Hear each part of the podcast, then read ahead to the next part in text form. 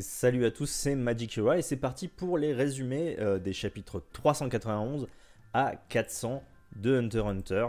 Euh, et comme d'habitude, c'était assez difficile de faire le tri dans toutes les informations. J'ai dû pas mal naviguer entre les différentes traductions françaises, anglaises, officielles, non officielles, pour vous résumer au mieux ces chapitres. Alors n'hésitez pas à réécouter mes précédents résumés euh, depuis le chapitre 340 et également celui qui traite entre autres, euh, de la mafia et de l'enfance de Kurapika, qui devient en fait un, élément assez important pour cette fournée de chapitres. Après donc ces résumés, euh, en fin de vidéo, je vous parlerai aussi de différentes choses, que ce soit des références utilisées par Togashi, et aussi un focus sur euh, le clan Ei et sa base. Allez, du coup, c'est parti. On commence avec le chapitre 391. Le voyage a démarré il y a 10 jours. On reprend exactement où s'est arrêté précédemment au niveau 3 du Blackwell après que des soldats se soient entretués du fait du pouvoir biohazard de Inrigi, euh, sous-chef du clan mafieux Shu. Il transforme les objets en animaux tout en gardant euh, les fonctions de base de l'objet. Euh, Inrigi se sépare de Lynch et Zakuro qui vont essayer de dénicher Isoka pendant que Inrigi cherche la fille du clan rival Ei à qui il vient tout juste de parler. Zakuro utilise son pouvoir de manipulation de son sang pour pister Isoka. Inrigi continue d'inspecter le grand hall fréquenté du niveau 3 avec l'aide de l'armée. Il vérifie les vidéos prises par des civils en train de se filmer jusqu'à euh, finalement retrouver la trace de la fille des Ei. Elle se dirige vers un couloir menant aux cabines des passagers qui n'a pas d'autre sortie. Afin de surveiller ce couloir, il récupère le caméscope des civils et le transforme en un chat pouvant enregistrer en continu comme de la vidéosurveillance. On apprend que le quatrième prince Tserinich s'est retiré de son rôle de médiateur euh, avec le clan Ei. Trois membres du clan Ei observent Inrigi de loin. Ils sont méfiants de son haine lui permettant de détecter une présence à 5 mètres à la ronde. Pour rappel, Morena, le boss du clan Ei, a initié un jeu de massacre avec sa capacité de naine nommée Contagion, en conférant à ses membres des pouvoirs nommés Gift, qui se débloquent en tuant un maximum de gens. Alors, tuer une personne normale euh, rapporte 1 point, tuer un utilisateur de naine en rapporte 10, et tuer un prince rapporte 50 points. Ils commencent au niveau 1 et débloquent leur gift en dépassant le niveau 21. Morena ne peut infecter que 23 personnes, elle inclus.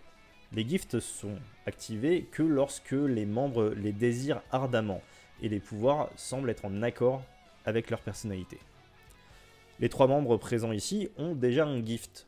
Deverales, un ingénieur civil de la catégorie renforcement, et Quorol, euh, un réparateur de la catégorie émission. Ces deux-là restent en retrait pendant que le troisième, Padoy, qui est démolisseur avec une catégorie de naine de matérialisation, va affronter Inrigi seul. Il transforme sa main droite en divers outils avec sa, capacité, euh, qui a plusieurs noms suivant les traductions, et je vais choisir Lethal Weapon Disorder. Euh, petit rapport avec le film euh, L'arme fatale. Il la change d'abord en marteau pour attaquer par derrière, mais Inrigi, qui avait préalablement métamorphosé des menottes en pigeons avec son naine Biohazard, a réussi à le bloquer en euh, lui attachant les mains derrière le dos. Deverales et Corol sortent leurs pistolets pour tirer sur Inrigi et sur les pigeons de naine qui finalement s'en sortent sans problème. Padoy change sa main en vrille pour se libérer et transperce la main gauche de Inrigi qui réplique en menottant le pied de Padoy à son bras avec les pigeons. Celui-ci tente à nouveau sa chance en changeant sa main en hache mais se fait tuer avec sa propre arme qu'Inrigi lui a plantée dans l'arrière du crâne des Verales et Corol déguerpissent avant l'arrivée de l'armée.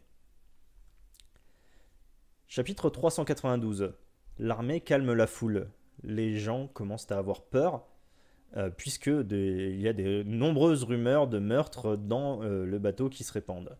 Mais sous leurs yeux, Padoy se relève et, avec un air un peu étourdi, explique qu'en fait ce n'était qu'un simple différent, puis s'en va. Il est en réalité manipulé par une capacité post-mortem de naine nommée Zombie Girl, la vie en rose.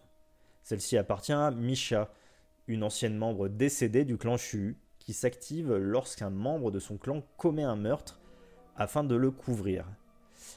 Euh, elle est invisible aux yeux des vivants et dispose simplement du corps assassiné, faisant croire qu'il est toujours vivant et l'emmenant ailleurs.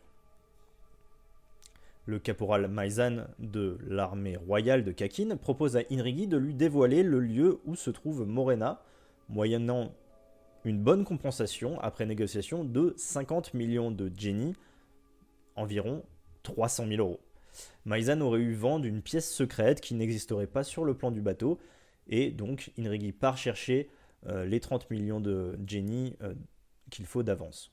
De leur côté, Lynch et Zakuro continuent de chercher Isoka grâce aux gouttes de sang et, ne connaissant pas son apparence, interrogent des personnes de plus d'un mètre 90 avec le pouvoir de Lynch, pouvant obtenir des réponses à ces questions en frappant la personne avec son pouvoir d'émission. Mais ils tombent finalement sur Isoka qu'ils suivent dans un couloir. Lynch tente de le frapper avec sa capacité, mais se fait mettre instantanément KO par réflexe d'Isoka. Zakuro, apeuré après avoir ressenti la force lui explique que la famille mafieuse de Shu le recherche, sans avoir vraiment les raisons spécifiques. Tsudonke, un superviseur du clan Sha, se renseigne sur les agissements du clan Shu au niveau 3 avec une dame tenant un petit magasin et qui propose aussi de la vente illégale d'alcool, cigarettes, drogue ou autres. Tsudonke étant un grand fan de la Brigade Fantôme, comme nous tous, euh, souhaite se procurer un carnet à autographe. La dame lui propose qu'il fasse marcher ses relations avec le niveau 1, car il existe un magasin général ayant un service limité aux classes supérieures permettant de recevoir des articles spécifiques sur le Blackwell avec un système de livraison par dirigeable ou drone. Mais les commandes ne sont plus acceptées après le 14e jour de voyage car le Blackwell passera la limite de la zone maritime, humaine au bout de 3 semaines pour entrer alors dans la mer inexplorée remplie de monstres volants. Tsudonke n'a donc plus que 4 jours pour commander son carnet. Hou Kenhi, le sous-chef du clan Sha, qu'on appelle souvent Wang, mais ça c'est la version anglaise, euh, euh, envoie ses hommes dénicher Isoka. Il essaye de trouver un moyen d'utiliser Isoka pour détruire le clan Ei, mais aussi la brigade. Dans le repère du clan Sha, au cinquième niveau, quelqu'un frappe à la porte. Le garde surveillant les caméras de, euh, de, sécurité demande à la brigade de venir dans la salle, car un bras est sorti bizarrement d'un mur pour frapper à la porte. En revenant dans le salon, Finks, Feitan et Nobunaga se rendent compte que les autres membres du clan Sha qui étaient là ont disparu, mis à part apparemment le mec qui était en train de dormir. Luini euh, du clan Ei a en fait utilisé son gift pour passer à travers les murs et faire disparaître les mafieux. Il avait déjà visité cette pièce avant, donc pouvait y retourner euh, de nouveau grâce à sa capacité de portail de naine. Il sort la tête pour discuter avec la brigade. Il ne comprend pas pourquoi l'araignée dont il est si fan, était l'allié du clan Shah. Au contraire, il pense qu'ils sont censés les trahir, puis aller euh, massacrer les riches des niveaux supérieurs. Finks trouve ça complètement ridicule, et Nobunaga sort son sabre. Chapitre 393 Luni propose une alliance à la brigade, mais Nobunaga le tue rapidement d'un coup de sabre dans la tête. Le portail de Nen se referme en coupant en deux euh, le corps de Luini. Tsudonke et son équipe rentrent dans le QG du clan Sha et découvrent ce qui vient de se passer. La brigade a décidé d'aller affronter le clan Yi. Maintenant qu'ils ont tué Luini, ils auront la, euh, la, possibilité de passer par la porte secrète menant au niveau 1. Mais pour le moment, ils vont juste continuer leur recherche d'Isoka et du clan Yi. Dans le QG du clan Ei, le bas du corps de Luini tombe, coupé à cause du portail. Son pouvoir euh, leur permettait de tuer des gens tout en restant à leur base. Plusieurs membres du clan sont proches d'obtenir leur gift, notamment Demon, agent immobilier, Gelato, une gameuse pro, Billet, euh, un employé de salle d'arcade, Perigol, un assistant d'un détective privé, et Matovel, un étudiant en université. C'est Billet et euh, Perigol euh, qui s'étaient fait battre par Lynch et Zakuro un peu plus tôt. Euh, les membres du clan euh, aimeraient un nouvel utilisateur de l'émission pour remplacer Luini. Et Voconte, un transporteur mercenaire de l'émission, dit vouloir aider grâce à sa porte, un pouvoir dont il se sert actuellement comme piège. A priori en tout cas. Deverales et Corol sont de retour au repère du clan Ei et cherchent également un utilisateur de l'émission pour contrer le pouvoir de Inrigi. Il demande conseil à Morena dans son bureau. Elle leur explique que c'est possible de trouver un utilisateur de l'émission capable de contrer ce pouvoir-là, mais les motive à imaginer des pouvoirs euh, et les oriente en leur donnant des idées, comme celle de savoir combien de coups il faudrait pour battre un ennemi, euh, par exemple comme dans un jeu vidéo. Gelato, qui n'a pas encore de gift, garde cette idée en tête.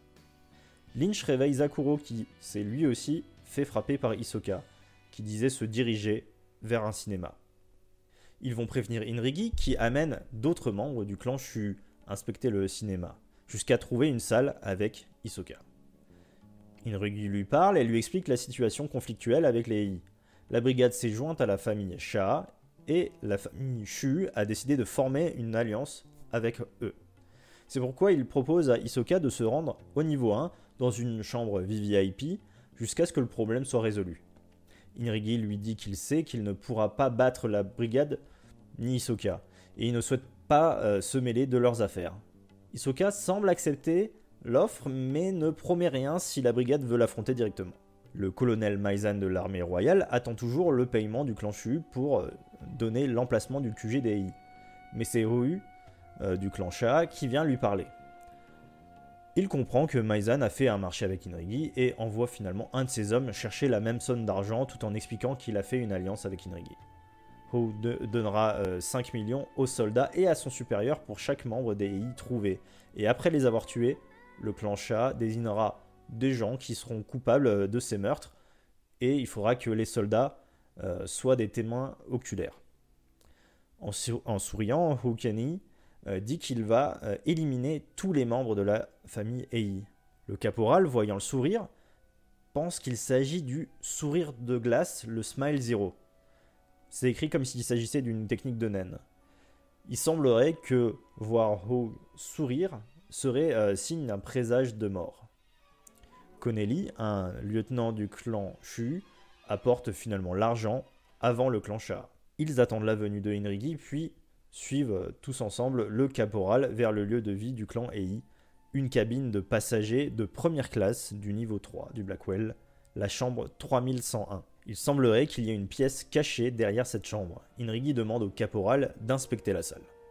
Un vieil homme apeuré ouvre la porte, puis recule vers son lit. Et le caporal marche mais disparaît mystérieusement après avoir franchi le seuil. Supposant un piège, Inrigi lance le couteau à côté de l'homme pour le faire parler. Chapitre 394. Le vieil homme continue de vouloir faire venir les gens dans sa chambre et Inrigi lui lance un couteau directement dans la jambe. Il fait semblant d'avoir mal, mais il n'y a aucune trace de sang. Puis il disparaît en fumée. Il s'agissait en réalité d'un double de naine d'un membre du clan Ei, Giatom. Le vieil homme est habitué aux arnaques à l'assurance et euh, son pouvoir de gift s'est modelé en lui créant un double. Tashi, l'un des mafieux, rentre dans la chambre et disparaît aussitôt. Hou euh, explique que la brigade a déjà tué Luni et il se dirige vers ici, donc qu'il doit s'agir euh, d'un autre type de piège. Tashi apparaît devant une porte et se fait tuer directement par Billet du clan Ei. Ayant passé enfin le niveau 21, il découvre sa catégorie de naine avec le test de l'eau. Il est de la matérialisation et on apprend que Matovel est de la transformation. Un autre membre, Terebellum, un trafiquant et tueur à gages du naine de l'émission, amène le corps de Tachi dans une salle de nettoyage. Montblanc Toto, travaillant dans la production alimentaire, et sa sœur Chiffon Toto, une couturière, s'occupent de se débarrasser des corps. Elles sont toutes les deux de la matérialisation, bien qu'elles soient respectivement de niveau 3 et 6, donc qu'elles n'ont pas encore de gift.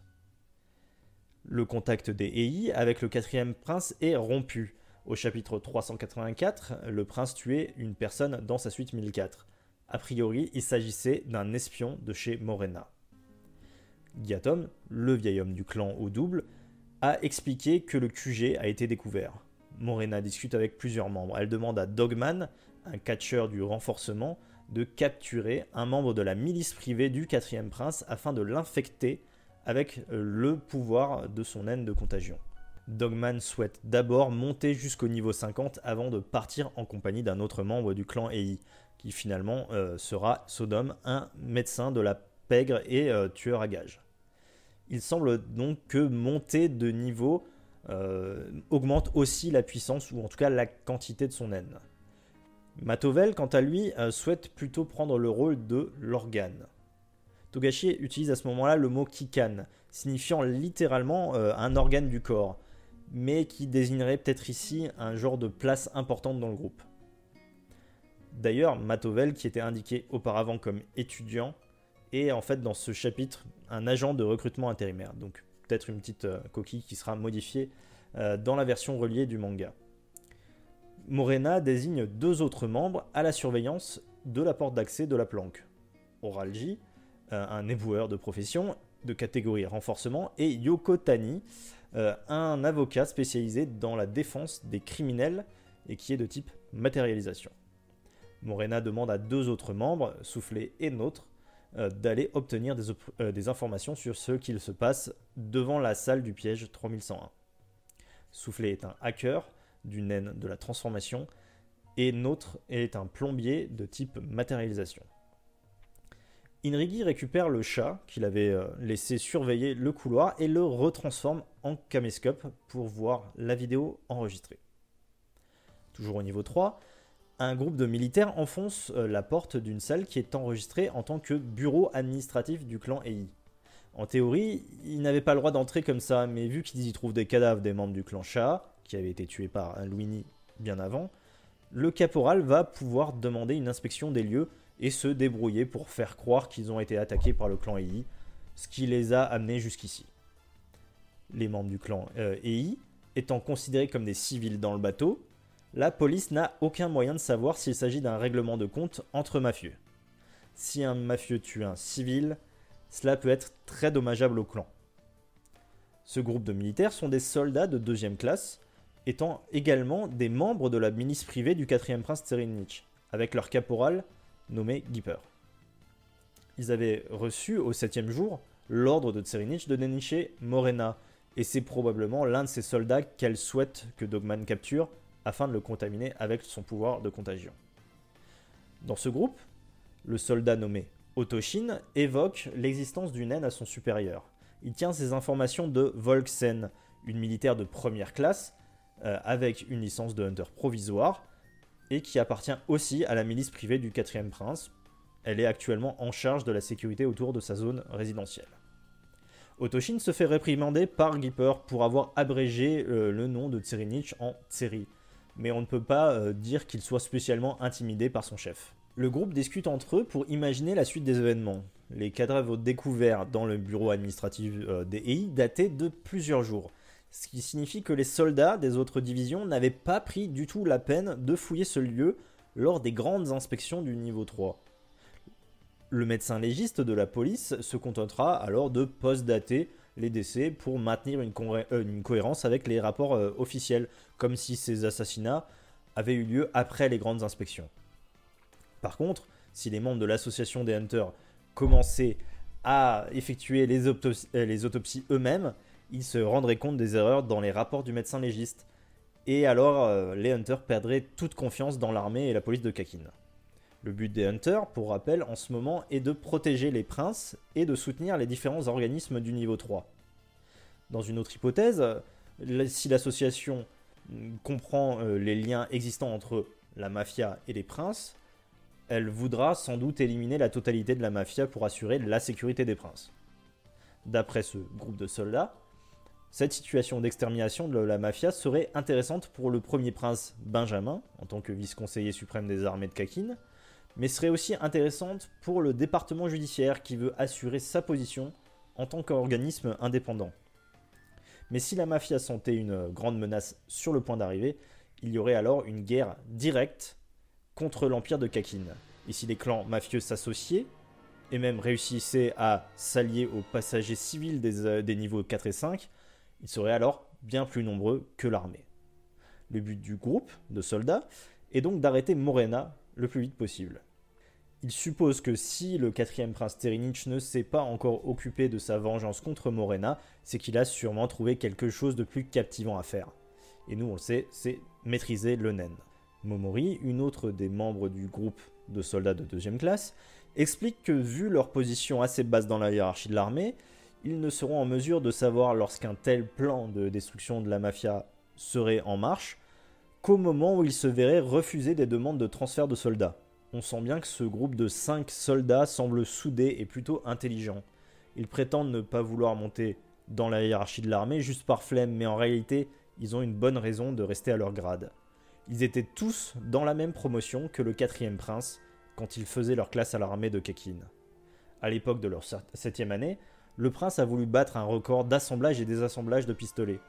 Il a considéré son entraînement comme un hobby dans lequel il s'est jeté à corps perdu sans manger ni boire. Une fois réussi, Tserinich a répondu aux provocations d'un camarade de classe sur son record en lui tirant dans la jambe et en lui disant qu'il pourrait lui reparler seulement s'il battait son nouveau record. Le groupe connaît donc bien le prince et se considère comme ses amis, même si ce n'est pas forcément réciproque. Ils savent que cette familiarité avec Tserinich est fragile et qu'ils ne sont plus considérés comme tels s'ils montaient dans la hiérarchie jusqu'à devenir des gardes du corps, comme l'a fait Volksen. Cette position les protège et ils espèrent avoir un tout petit peu d'influence sur le comportement de Tserinich. Volksen est transféré euh, au niveau 3 pour soutenir ce groupe de soldats et discute avec eux seuls sans le caporal Gipper. Elle confirme que Tserinich apprend actuellement le naine, même si elle ne sait pas exactement ce que c'est. Mais elle avait bien remarqué le comportement bizarre de Theta et Sarkov lors de la première apparition de la bête de naine spirituelle protectrice du prince.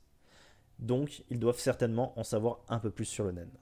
Elle suppose aussi que Morena serait une utilisatrice de naine, et du coup euh, qu'il faudrait mieux l'éviter à tout prix même s'ils sont censés la rechercher. Malheureusement, Volksen pense que Morena a déjà toutes les informations sur les identités de chaque soldat du groupe dans sa base de données, vu que Tserinich faisait tatouer les membres de sa milice privée par un des membres des EI. Le tatoueur a par ailleurs été sauvé du massacre interne du clan EI par le prince. Avec Volksen, le groupe réfléchit à des stratégies.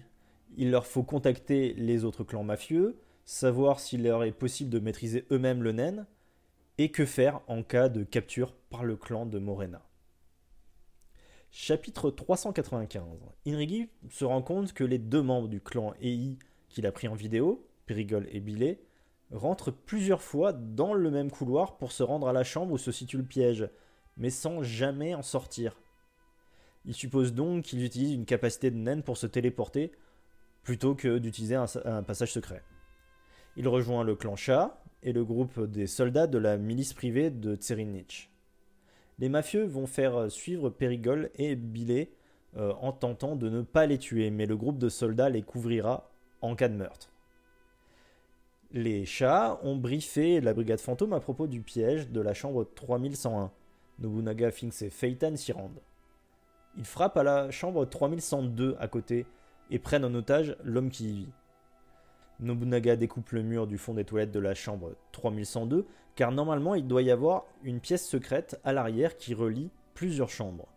Ils font rentrer l'homme en premier et découvrent en effet que c'est un lieu de vie secret qui a été utilisé récemment. S'enclenche alors un flashback de la brigade fantôme se déroulant 15 ans avant le début du manga.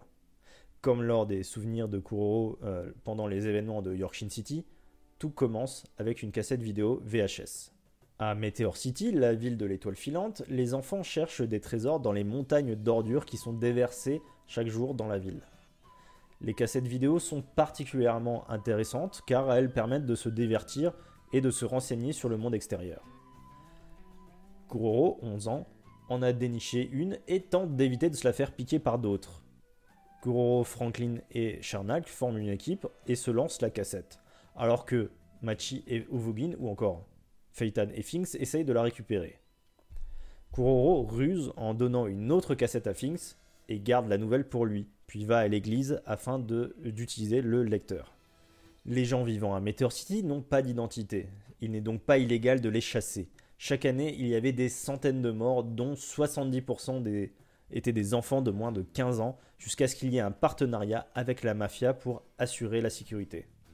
Grâce au lien avec la mafia, les anciens de Meteor City ont commencé à manifester des capacités de naine. Comme par exemple, euh, on se souvient du Sun and Moon qui avait été utilisé lors du combat de Kuroro contre Hisoka. Mais la ville devait aussi fournir des recrues à la mafia. Meteor City a en outre, à ce moment-là, instauré la loi de rétribution. Seule une vie peut compenser une autre vie et Nous acceptons tout, alors ne nous reprenez rien. La ville des craintifs est alors devenue la ville que l'on craint. Et ça s'est passé un petit peu avant euh, le flashback. Le père Rizol laisse Kuroro utiliser la télé de l'église et va discuter avec un des anciens pour vanter les mérites de Kuroro, qui est très prometteur et créatif pour son jeune âge. Il pourrait être capable de résoudre certains problèmes de la ville. Kuroro retrouve Pakunoda sur place et il semble qu'il n'y ait rien sur la cassette. Le lendemain, il découvre son contenu en faisant simplement une avance rapide. Il s'agit d'une série de type Super Sentai, à la mode, les Clean Rangers. Une série télé un peu comme les Bioman ou les Power Rangers. Cette série est si célèbre dans le monde que même les enfants de Meteor City la connaissent sans l'avoir jamais vue. Pakunoda voudrait montrer euh, la cassette des Clean Rangers aux enfants de Meteor City, mais elle est dans une autre langue, le Germa. Kuroro euh, propose alors de tout traduire lui-même et faire du doublage, enregistrer leur propre voix à l'audio pour euh, que tout le monde puisse profiter de l'histoire. Ils vont demander à d'autres filles de les aider pour les voix. Kuroro fera donc toutes les voix de garçons, Pakunoda le ranger rose, Sarasa fera le ranger orange et Sheila le ranger violet. Sheila est le même personnage qui tombera quelques années plus tard sur Kurapika, proche du village des Kuruta, dans le volume 0 du manga. Enfant, elle avait déjà l'ambition de devenir Hunter et possède le livre de Dino Hunter qu'elle prêtera à Kurapika quelques années plus tard. Kuro, Pakunoda, Sheila et Sarasa se mettent à doubler l'épisode des Clean Rangers. Chapitre 396 La première séance a lieu dans un auditorium de l'église où les enfants sont venus en nombre. Ils découvrent avec stupéfaction l'épisode des Clean Rangers sur le grand écran doublé dans la langue de Meteor City. Mais rapidement, la bande sonore ne fonctionne plus, ce qui n'est pas étonnant, étant donné que le matériel de Meteor City vient en général des ordures. Kuroro demande le micro et monte sur scène. Les gens découvrent qu'à lui seul, il a doublé la totalité des personnages masculins ainsi que les méchants. Kuroro, Pakunoda, Sarasa et Sheila vont finalement doubler en direct les personnages de la vidéo, et lorsque Kuroro prend la voix du méchant, la foule entière est éblouie par son talent, y compris Uvo et les futurs membres de la brigade. Il semblerait que Kuroro s'éveillerait au naine à ce moment-là. Le spectacle fini, la future brigade fantôme se retrouve dans la forêt et Sarasa prend la parole à la place d'Uvogin comme si elle le doublait en félicitant Kuroro à sa place. Uvogin, qui avait un peu de mal euh, de montrer son admiration euh, de Kuroro, souhaite à présent rejoindre le groupe pour doubler des méchants et Nobunaga, Finks, Feitan, Charnak et Franklin se joignent aussi au casting, Machi n'étant pas trop pour jouer le rôle d'un gentil. Ils trouvent un local où répéter et, dans le cas de Nobunaga, Finks et Feitan, parfois s'entraînent au sabre. Les spectacles deviennent incontournables et certains enfants ne regardent même plus la série, bien plus fascinés par le talent de Kuro. En tant que compagnie théâtrale, ils recherchent un nom à leur groupe. Nobunaga parle de troupes itinérantes, alors que Pakunoda euh, parle plutôt de brigade, bien que Kuroro lui explique qu'une brigade est une unité militaire de plusieurs milliers de soldats. Finalement, il garde quand même le nom de brigade. Uvo souhaite voyager dans le monde avec la brigade des Kuro afin de devenir le meilleur comédien au monde jouant des rôles de méchants. Quelque temps plus tard, une nouvelle représentation doit avoir lieu, mais Sarasa manque à l'appel. Elle est allée fouiller les ordures en quête d'une nouvelle cassette des Clean Rangers. Elle part alors du côté de la forêt de Uga, sans savoir que des gens de la mafia rôdent autour. Chapitre 397. Ne voyant pas Sarasa arriver pour jouer son rôle, Kuroro et les autres s'inquiètent. Il demande d'abord à sa nourrice, puis explique au public que le spectacle n'aura pas lieu.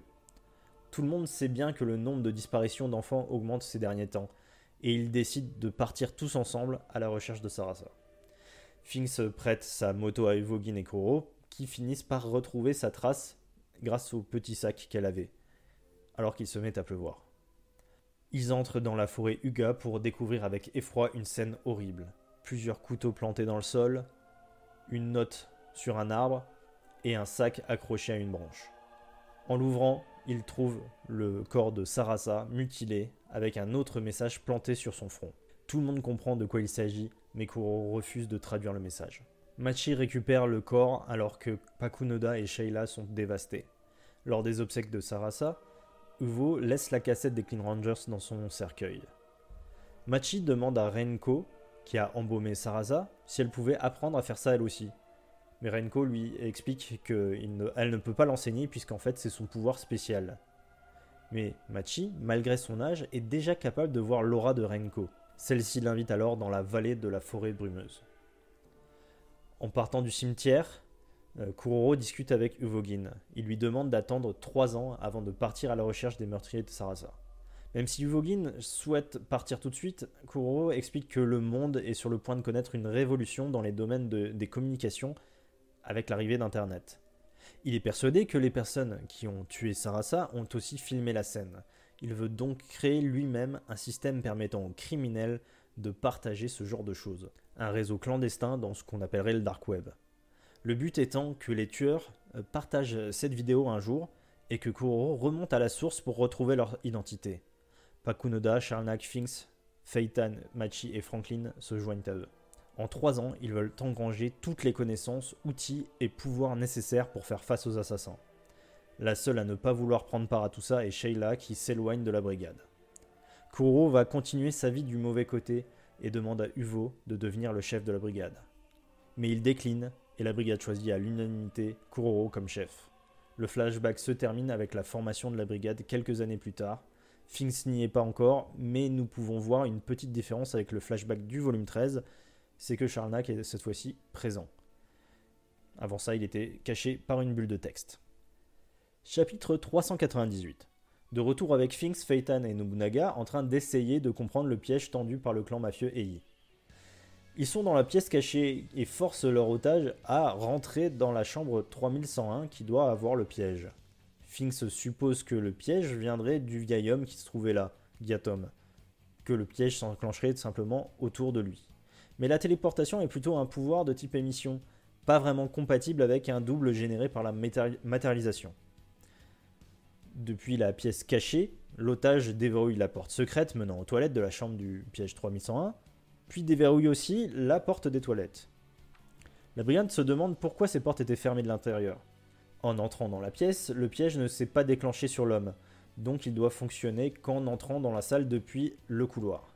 Ils imaginent que si des intrus tentaient d'éviter le piège de la porte en passant dans la chambre d'à côté, puis en détruisant le mur entre les deux, ils se trouveraient face à deux portes verrouillées, ce qui ferait gagner un peu de temps aux membres euh, du clan EI qui étaient cachés dans la salle secrète pour qu'il puisse s'enfuir d'une autre manière. Ils font sortir l'otage dans le couloir et lui demandent de revenir dans la pièce pour voir si le piège fonctionne. Mais il tente de s'enfuir en courant, rattrapé très facilement par Feitan qui le force à rentrer dans la pièce 3101. Le piège s'enclenche et l'homme disparaît. Ils hésitent encore sur le type de piège auquel ils font face. Se jeter dans le piège est plutôt risqué car il pourrait mener hors du bateau. Euh, trouve un autre otage dans une chambre d'à côté et le fait une fois encore, passer par le piège qui se déclenche à nouveau, ce qui signifie que le vieil homme n'est pas l'utilisateur de la capacité et que le piège peut être réutilisé plusieurs fois sans réinitialisation manuelle. Sinon, ils auraient pu juste attendre sur place que l'utilisateur ne vienne pour réenclencher. Il n'y a pas d'accessoire autour, ce qui signifie aussi qu'il ne s'agit pas d'un type de naine barrière, qui nécessite des objets infusés de naine, tels que des talismans ou des cordes, pour l'activation. Ces barrières, euh, ces barrières de naines peuvent couvrir une large zone et inclure de multiples pièges.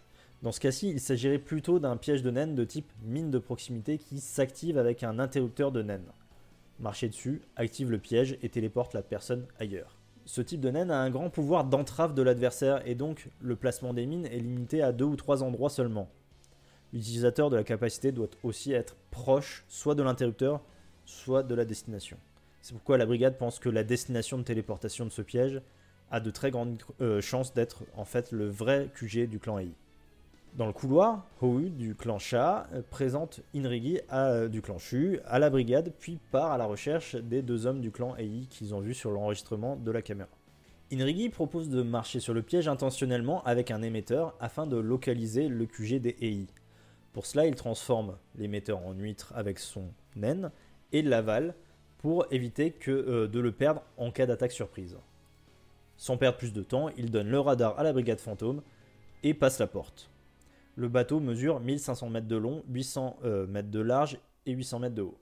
Il leur faut un peu de temps pour repérer le lieu où Inrigi a été envoyé. Celui-ci se retrouve face à une porte noire, dans une grande salle sombre avec du carrelage au sol couvert de sang frais. Il se retourne tout de suite, mais ne voit personne pour l'accueillir. Cet endroit est surnommé la salle de douche par les Ei. C'est à cet endroit qu'ils tuent leurs victimes.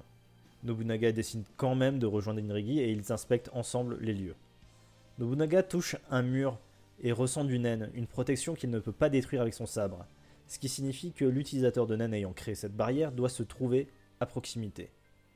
La plupart des portes de la salle de douche mènent simplement à des toilettes ou des salles de bain, ce qui veut dire que de nombreuses personnes doivent vivre ici. Il se dirige ensuite vers la porte située sur le mur d'à côté et l'ouvre. Chapitre 399. La salle qu'il découvre est surnommée la buanderie, où les sœurs Montblanc et Chiffon Toto étaient en train de se débarrasser des corps quelque temps avant. Nobunaga réfléchit et suppose que les voisins de la chambre 3101 qu'ils ont pris comme otage, pour vérifier le piège, pourraient être en fin de compte des complices d'EI, et donc qu'ils auraient peut-être prévenu de leur arrivée probable. C'est pourquoi ils auraient déserté les lieux. Inrigi réplique qu'en vrai, ce genre de système d'alarme aurait pu fonctionner avec des civils normaux. Les I connaissaient de toute façon leurs voisins de chambre. Pas besoin que ce soit des membres du clan. Pour le moment, Inrigi et Nobunaga ne font qu'ouvrir les portes sans rentrer dans les salles, au cas où il y aurait un nouveau piège qui s'activerait. Ils retournent à la porte noire, devant laquelle ils ont atterri avec le piège, et ils l'ouvrent. Cette fois-ci, la salle qu'ils trouvent est remplie de membres du clan AI. Il s'agit du salon, ils se discutent entre eux euh, à une table. On peut y voir Terebellum, Soufflé, Yokotani, Oralgic, Gelato, euh, Périgol, Montblanc et Chiffon avec, assis sur le canapé, probablement Voconte qui doit être le créateur du piège de la porte. Ils discutent autour d'un sujet qui a l'air de les passionner, probablement à, euh, propos d'un groupe d'idoles et de leur performance artistique. Ils continuent de parler même lorsque Inrigi les interrompt. Au vu de leur attitude, Nobunaga suppose que le pas de la porte doit être aussi piégé. Nirigi lance un couteau sur Terebellum qui le reçoit en pleine tête, mais grâce à son naine, il, dévie la lame vers une canette qu'il tenait en main. Lorsque Soufflé attrape le bras de Terebellum, Inrigi lui lance un nouveau couteau, et Terebellum préfère cette fois-ci s'écarter en poussant Soufflé. Le couteau arrive sur Périgol, qui tend la main en se demandant combien de temps il mettrait à guérir de cette blessure avec son pouvoir. Mais Oralgie bloque l'attaque avec un livre. Il dit à Périgol de faire plus attention maintenant qu'il a été choisi en tant qu'organe. Terebellum réprimande Soufflé de l'avoir touché avant l'attaque. Yokotani, qui est le conseiller légal de la famille Ei et qui porte un livre de loi, engage la conversation avec Inrigi en lui disant qu'il va contacter la police et l'armée pour euh, cette intrusion et la tentative de meurtre. Il s'adresse aussi à Nobunaga qui réagit directement en lui lançant son sabre dans le front. Il retient son sabre par une cordelette attachée au manche tout en faisant passer son aura dans son arme avec le chu. Yokotani ne s'attendait bien évidemment pas à une attaque comme ça, mais Terebellum lui sauve la vie in extremis avec son pouvoir nommé Sweet Home Damage. Au moment d'une attaque, il peut transférer les dégâts reçus sur ce qu'il touche de la main droite vers ce qu'il touche de la main gauche. Lors de cette attaque, il ne touchait rien avec la main gauche. Il a donc reçu les dommages de Yokotani sur lui-même. Et le bout de la lame du sabre de Nobunaga a disparu. Terebellum rappelle à Yokotani qu'il a un rôle de garde, et donc finalement Yokotani enclenche son pouvoir nommé Battle of Wits, LSDF. Il s'agit d'une capacité de défense utilisable uniquement lorsque Morena est présente dans le QG. Après avoir rempli la condition de nommer un intrus, il matérialise 7 robots immunisés aux attaques mais également incapables de faire des dégâts à l'ennemi. Les robots ont un chiffre sur le front qui dépend des crimes effectués par les intrus. De niveau 4 à leur matérialisation, ils passent tous au niveau maximum de 5 lorsque Nobunaga en frappe 1, et en prime, leur aura augmente. Nobunaga comprend qu'ils sont invincibles, il se fait embarquer par les robots sans pouvoir rien faire. Il crie à Inrigi de s'en aller parce que les robots sont en autopilote, tant qu'il n'aura pas évacué les intrus. Le sabre de Nobunaga est confisqué et les robots lui font passer la porte noire. Le piège s'enclenche et Nobunaga se retrouve dans la chambre 3101 de là d'où il venait à la base. Inrigi a compris ce que voulait vraiment lui dire Nobunaga. Sachant que les robots sont automatisés, il voulait qu'Inrigi place le transmetteur quelque part où Yokotani ne pourrait pas le voir. Inrigi court vers la buanderie, il régurgite l'émetteur transformé en huître et choisit de le placer sous un meuble. Ils ont pu récupérer pas mal d'informations notamment le fait qu'il n'y a plus de doute qu'il s'agit du QG des EI, que les membres du clan sont des novices aux naines, mais qu'ils sont plutôt bien guidés, et en plus ils ont entendu parler de quelqu'un qui serait l'organe, un mot plutôt intrigant. Chapitre 400 Finks et Phaeton sont toujours au niveau 3 avec le radar, en train de rechercher la source de l'émetteur. Le récepteur leur indique qu'ils doivent aller 100 à 200 mètres en dessous ou au-dessus, donc soit au niveau 2, soit au niveau 4. Finks préfère éviter d'utiliser son N pour vérifier. Il explique que c'est à la fois beaucoup trop difficile pour lui au vu du nombre de personnes qui gravitent autour, et que c'est aussi plutôt risqué.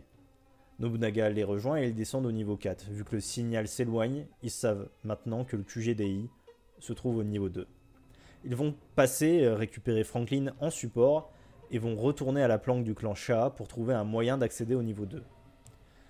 On entend le début d'une annonce dramatique dans les haut-parleurs sans savoir de quoi il s'agit. On retourne à présent au niveau 1, dans la suite 1006 du 6 prince Tyson. Le Hunter Giuliano est présenté à plusieurs gardes de la milice privée de Tyson. Ils ont tous des discours étranges. Giuliano comprend qu'ils se prennent tous pour quelqu'un d'autre, comme s'ils étaient des acteurs.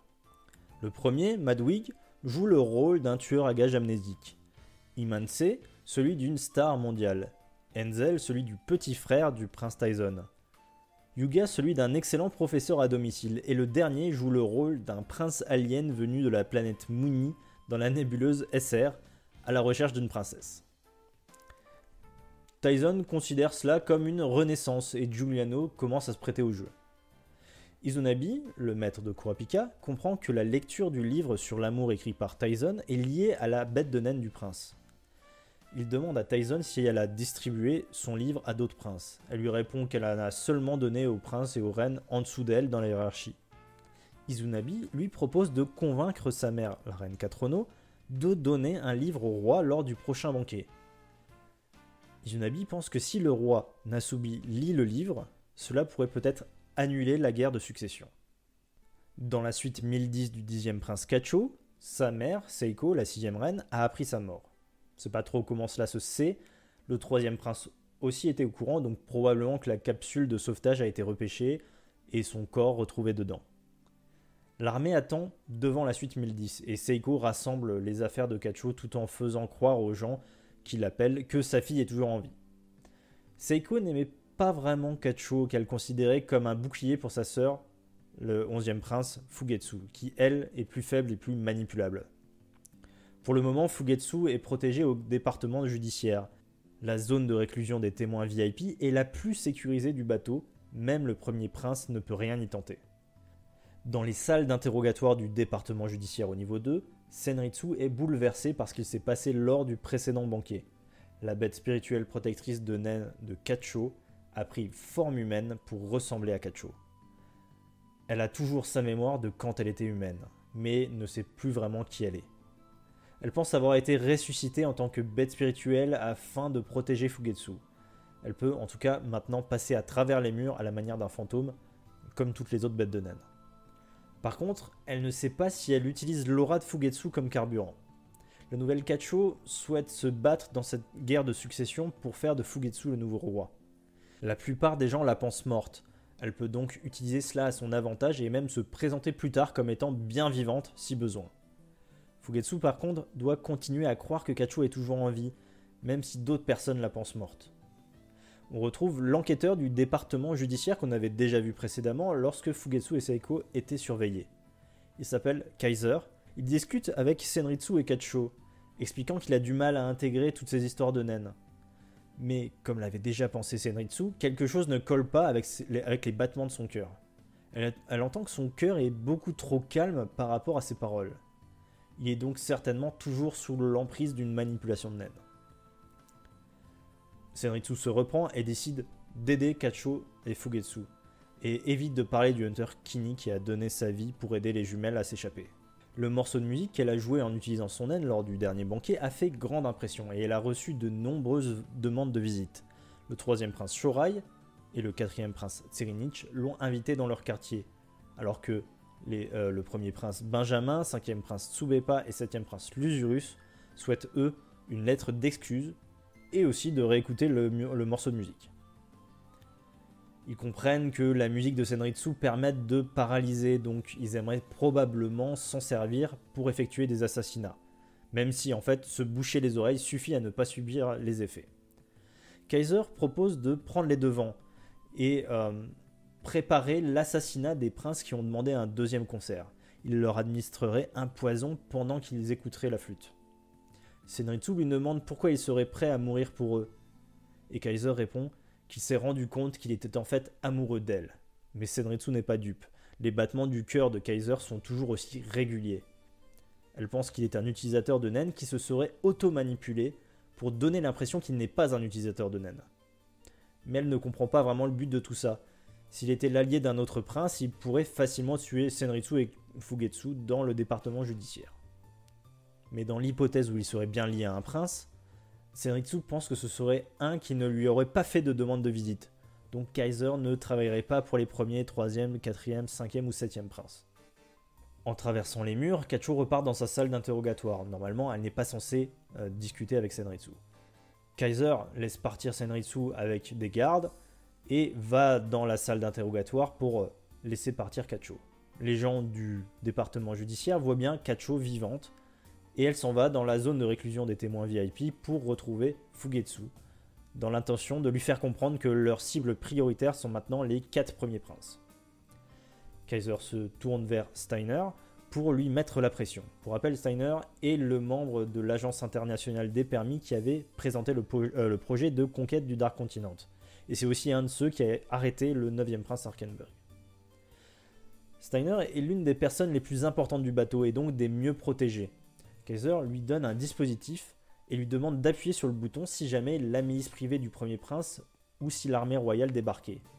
Le bureau judiciaire est le dernier rempart pour empêcher l'armée d'être hors de contrôle dans le bateau si jamais la loi martiale était instaurée. Il faut donc le protéger à tout prix. Si les soldats prenaient le contrôle du département judiciaire, ils transféreraient à l'armée les pouvoirs législatifs, exécutifs et judiciaires et condamneraient à mort tous leurs opposants. Kacho ne trouve pas Fugetsu dans la zone des témoins VIP et sous la couette trouve euh, la porte du départ générée par la bête de naine de Fugetsu. Fugetsu sort du lit avec la porte du retour. Elle a l'air épuisée, mais lui explique avec enthousiasme qu'à présent elle peut générer des portes du départ et des portes du retour toute seule, alors qu'avant elle nécessitait l'aide de Kacho, probablement vu que Kacho est morte maintenant. Elle peut même se déplacer plusieurs fois par jour avec son pouvoir, ce qui lui était auparavant impossible. En plus, elle a l'impression que son pouvoir ne cesse de grandir à mesure qu'elle l'utilise. Elle prend la main de Kacho en pleurant, voulant absolument tout faire pour protéger sa sœur. Kacho la convainc quand même de se reposer, puis va expliquer la situation à Senritsu en traversant les murs.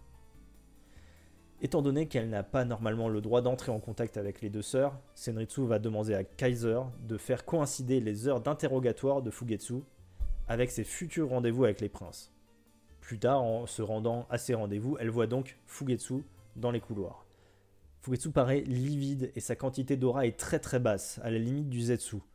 Autour d'elle gravitent des genres de mouches et des esprits de naines comme si elle avait subi une malédiction. Elle a besoin d'un exorcisme de naine de toute urgence.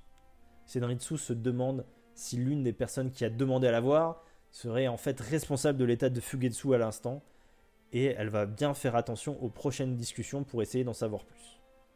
La première personne qu'elle voit est le troisième prince Shorai, qui s'est déplacé personnellement.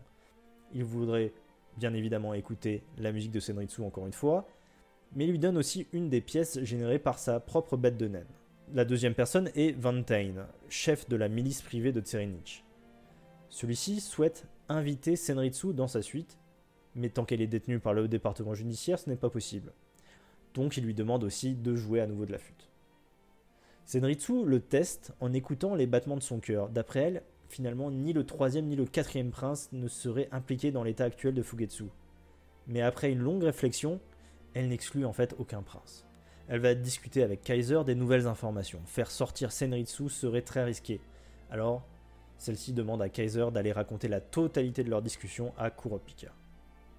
Dans la suite 1014 du 14e prince Wobble, on retrouve Kurapika et Bill face à Longi, garde du 5e prince Tsubepa. Il déclare qu'il connaît en réalité déjà le naine et qu'il n'a pas besoin d'effectuer le test de l'eau. Il a l'air d'avoir convaincu Kurapika de passer un accord de partenariat avec Tsubepa. Et voilà pour le résumé. Maintenant, bah, je vais passer à une dernière section pour parler de diverses choses liées à ces chapitres. alors il y a beaucoup de références un peu partout dans, dans, ces chapitres. Notamment, on a vu pas mal d'affiches de, films comme Alien, The Thing, La Mouche, ou encore pas mal d'affiches venant de photographies d'idoles de J-pop. On sait que Togashi aime beaucoup ça. sinon, on a aussi Yoko Tani, qui a un pouvoir, donc nommé A Battle of Wits LSDF. Donc, euh, alors, ça viendrait d'un roman qui est devenu euh, un manga aussi, euh, qui est nommé en France Stratège. Et il y a eu un film apparemment en 2006, Battle of Wits. Et du coup, LSDF, ce serait une référence à JSDF, qui, qui est Japan Self-Defense Force. Et bah, c'est comme ça qu'on appelle en fait la totalité de l'armée japonaise, que ce soit l'armée de terre, l'armée de l'air ou la marine et du coup euh, JSDF, LSDF, donc le L qui remplace le J dans le nom, ça pourrait venir de lawyer, et donc en fin de compte, ça voudrait dire les forces d'autodéfense de l'avocat. Voilà, peut-être euh, des petites références euh, par-ci par-là. On a aussi les noms de, certains personnages. Kaiser, qu'on a vu là dans ce, chapitre 400, Steiner et Puckert, qu'on a vu dans un chapitre avant cette, cette salle de 10 chapitres. Euh, donc ça vient de, trois personnes, personnages allemands. Euh, donc, euh, enfin presque. Donc Kaiser, ça signifie tout simplement empereur en allemand. Steiner, Steiner, comment dit, faisant référence à Félix Steiner, un général SS de la Seconde Guerre mondiale, et Puckert, c'est Will Erich Puckert, qui est un folkloriste et historien des sciences occultes allemand. Euh, on a aussi dans le chapitre 395 euh, le nom de la série de Sentai euh, qui double Kuroro, qui est en fait écrit en japonais. Donc moi j'ai dit Clean Rangers, mais donc en japonais, donc Togashi a, marqué Seiso Sentai Katazu Kenja. Voilà. ça fait référence à une série donc japonaise de 92, Kyoryu Sentai Zyuranger, qui a été adapté par les, euh, les Américains pour devenir la première saison euh, des Power Rangers. Voilà, je vous refais pas l'historique, mais en gros, les Power Rangers euh, ont récupéré enfin ceux qui ont voulu faire les Power Rangers ont récupéré des bouts de, de, Sentai japonais pour pour faire les Power Rangers. Et comme donc c'est écrit par Togashi, Seiso Sentai Katazu Kenja. Il euh, n'y a pas de mauvaise ou de bonne traduction finalement, parce que moi j'ai gardé Clean Rangers, mais en anglais officiel, ils ont essayé de faire une ressemblance avec Mighty Morphin Power Rangers, qui est le nom complet des Power Rangers, et euh, ils l'ont appelé, euh, ils les ont appelés les Mighty Sweeping Power Cleaners, Power Cleaners en, en, abrégé. Et dans un autre registre, donc je voulais revenir rapidement sur les pièces de monnaie qui sont générées par la bête de naine du troisième prince Shorai. On sait qu'elles peuvent conférer bah, divers pouvoirs sous certaines conditions. Donc il est possible que Senritsu euh, se sorte d'une situation un peu euh, complexe grâce à la pièce qu'elle a reçue, si ça se trouve. Euh, cette pièce, actuellement, elle porte le numéro 1, tout comme celle qui, avait subtilisé Toba. Toba, c'est le, le, mec de la milice privée du premier prince Benjamin. Mais celle de Toba, elle avait changé de numéro, elle était passée de 1 à 10. Alors il est possible qu'être proche physiquement du prince pendant longtemps pourrait faire augmenter le numéro de la pièce. Et euh, il y a une troisième personne qui en a une aussi, c'est Temftori, euh, un, des gardes du troisième prince, qui a été donc récompensé par Shorai après l'acquisition du naine euh, avec Kurapika. Donc, si dans les scans qu'on peut trouver sur internet et qui étaient sortis dans le Jump à l'époque, euh, la pièce de, de euh, elle comporte le numéro 10. Ça a été rectifié dans le volume 37, euh, dans le volume qui, va, qui va sortir chez nous bientôt. et ça porte maintenant le numéro 1. Donc en gros, les pièces que les gens ont reçues la, la première fois, ça comporte à chaque fois du numéro 1 et ça peut peut-être évoluer en numéro 10, probablement 100 après, comme les, comme les, pièces de monnaie en Asie, on va dire. Autre chose aussi, si on se base sur les différents textes des chapitres précédents, on ne sait pas encore exactement où se trouvent toutes les pièces du QG du clan EI. Euh, d'autant que bah, euh, celui qui semble euh, poser les pièges, il a l'air de pouvoir les changer de place. Donc les autres, ils appellent son pouvoir sa porte, comme j'ai dit tout à l'heure. Donc on peut supposer que tous les pièges sont liés en tout cas à des portes. Faut ouvrir la porte et, marcher sur le piège pour que ça s'active. Mais on n'en est pas sûr à 100%. Actuellement, au niveau du QG du clan I, on n'a pas de vision claire euh, du plan global des lieux, mais je vais essayer de, résumer ça. Donc on a la salle de douche, euh, dont les murs sont infusés de naines, peut-être le pouvoir de quelqu'un d'ailleurs.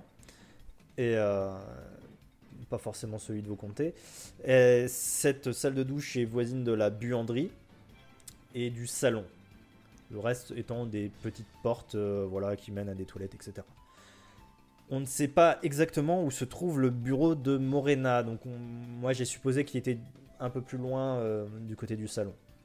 D'après ouais, plusieurs images, on peut voir que le bureau de Morena mène à une salle qui est nommée l'usine de traitement, qui a un peu la même euh, fonction que la salle de douche.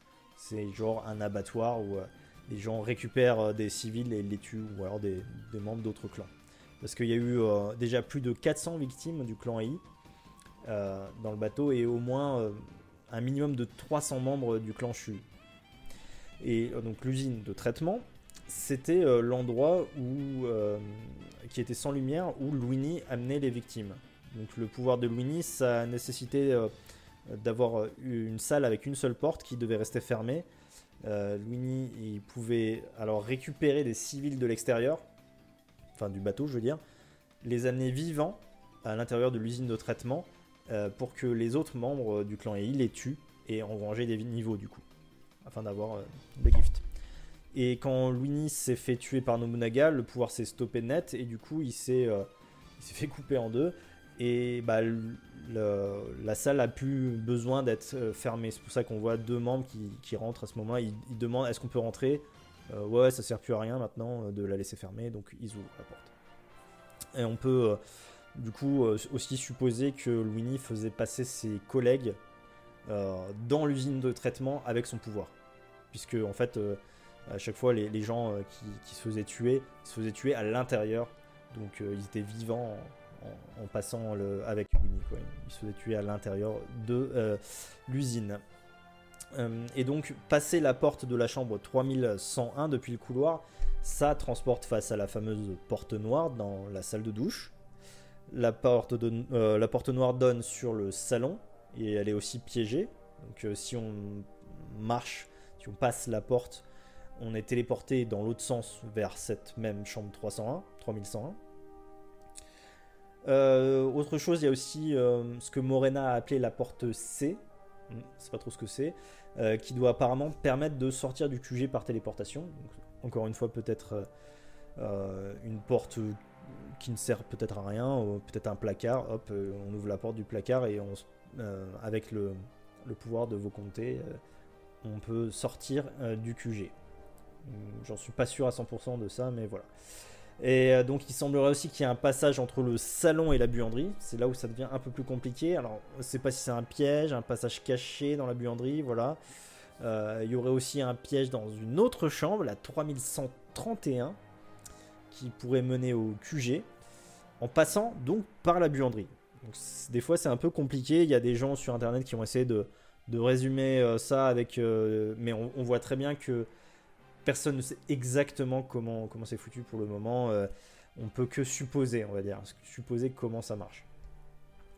Donc il y en a qui pensent que euh, dans la buanderie, on pourrait ouvrir une porte, mais il n'y a pas l'air d'y avoir de porte, mais en tout cas ça permettrait d'aller, euh, ou en tout cas marcher quelque part, ça permettrait d'aller dans le QG.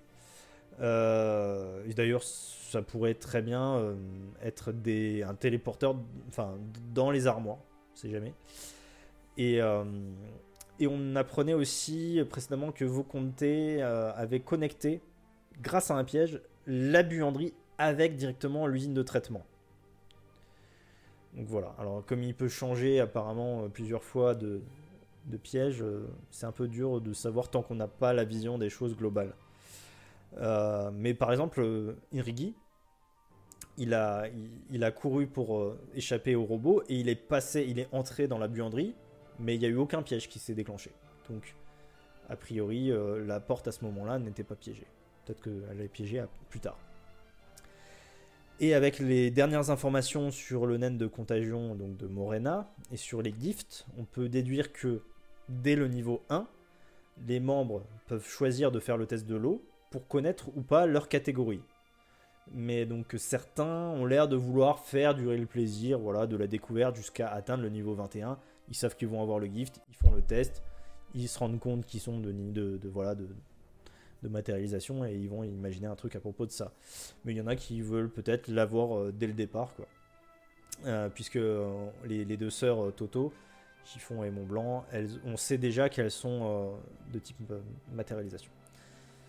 Et donc ils ont l'air de pouvoir quand même quelque peu choisir leur capacité de gift. Donc peut-être pas forcément la forme globale, mais au moins l'idée du pouvoir. Euh, la puissance aussi de leur naine augmente avec les niveaux qu'ils prennent, ce qu'on a vu apparemment avec euh, Dogman. Et Morena qui souhaite infecter d'autres personnes, donc elle avait déjà atteint le nombre, le nombre limite de 23 membres.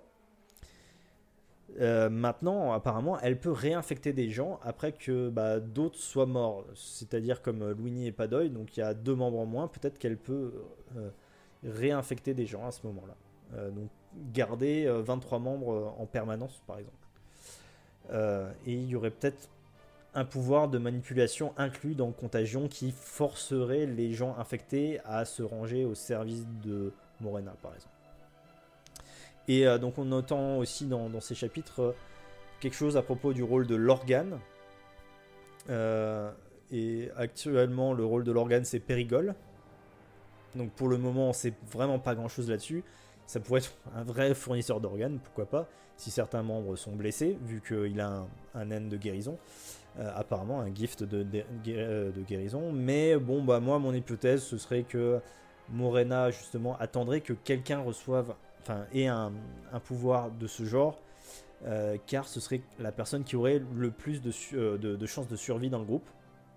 Et ça permettrait donc de sécuriser au moins une personne qui pourrait passer au niveau 100 pour de redevenir euh, le monde zéro capable de répandre le naine de contagion de Morena sur de nouvelles personnes.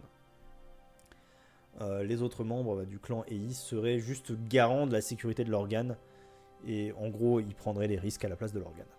Voilà, c'était ma petite hypothèse de fin de vidéo. En tout cas, j'espère que ça vous a plu et que je vous ai éclairé sur euh, ces chapitres.